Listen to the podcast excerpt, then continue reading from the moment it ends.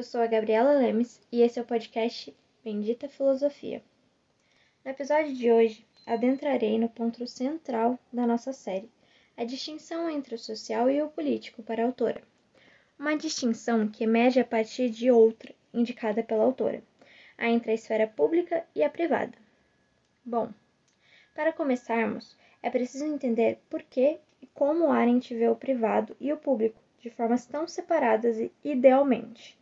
Para isso, ela volta à Grécia e analisa como funcionava a divisão entre esses âmbitos. Vocês se lembram que falamos das esferas privada e pública que abrigavam cada uma das atividades humanas? Pois bem, a referência de Arendt para pensar essa distinção é a Grécia Antiga. A organização política na Grécia Antiga funcionava da seguinte forma: o privado abrigava todas as questões relativas à sobrevivência e ao lar, como a preparação do alimento, cuidado doméstico, serviços essenciais para a vida em geral. E nesse âmbito estavam os escravos e as mulheres, pois esses grupos eram responsáveis pelos cuidados da vida privada, inclusive dos indivíduos considerados cidadãos, que, diga-se de passagem, eram a minoria, pois apenas os homens com propriedades nascentes na Grécia, ricos e livres, eram considerados cidadãos. Isto é, eles estavam liberados das atividades domésticas que eram realizadas no âmbito privado para estarem na esfera pública. Já o âmbito público da vida desses indivíduos era tudo o que ocorria em relação à política, as discussões na ágora e as reuniões que tinham como intuito conversar e deliberar sobre assuntos de interesse comum e, por conta disso, se tratavam de espaços no qual a liberdade, a igualdade e a ação podem ocorrer, como já foi dito no episódio anterior. Portanto, existia uma distinção muito clara e específica entre o público e o privado na época. As atividades de cada esfera estavam bem delineadas. Isso não vale dizer, contudo, que não havia uma relação entre elas. A vida na esfera pública só era possível porque a vida na esfera privada estava sendo cuidada e as necessidades mais elementares atendidas. Ao retornar a essa distinção, Arendt quer indicar que em um, algum momento da história houve uma distinção entre a esfera pública e a privada, e nesse momento a política esteve em altíssima conta.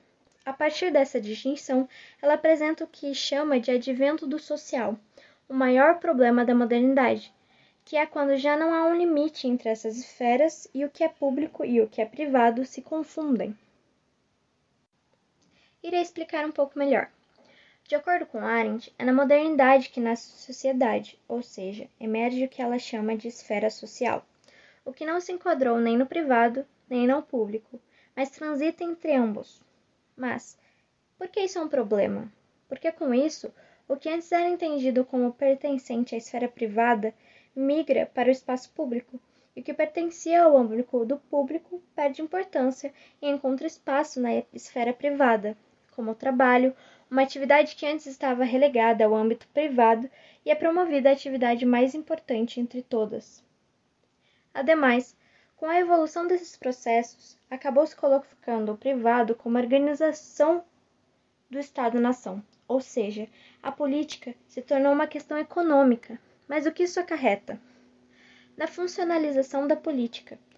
A política se torna um instrumento para algo, no caso, o funcionamento da economia. O que significa na criação do que vivemos hoje em dia, um governo de ninguém, que é comandado pela burocracia e no qual as decisões são feitas em vista do que é melhor para a economia. A política não é mais guiada pelos assuntos comuns entre os indivíduos, mas orientada por interesses privados. Para Arendt, esse é o maior dos problemas da modernidade. Há um esgarçamento da esfera pública e um apequenamento da política. Para ela, em momento nenhum a política pode ser prescindida, deve ser deixada de lado ou está em função de algo, pois, como foi explicado no episódio anterior da série, ela vê a significação da humanidade na ação e a ação só pode ser realizada no âmbito político, em discussões com outros indivíduos, porque é o único lugar no qual se evidencia a pluralidade entre as pessoas. Dessa forma, a sociedade moderna exclui a possibilidade de ação e a substitui por um certo tipo de comportamento esperado de seus membros, que se trata do que é socialmente aceito. E, por esse fenômeno, damos o nome de sociedade de massas, pois nela as pessoas se tornam todas iguais enquanto membros da sociedade de massa, o que oferece limites para que a pluralidade possa existir e a diferença se manifeste, assim apenas no espaço privado. Essa explicação permite que entendamos o porquê Arendt vê a distinção entre o social e o político como algo que deve ser bem delimitado e distinto. Espero que tenham gostado e até o próximo!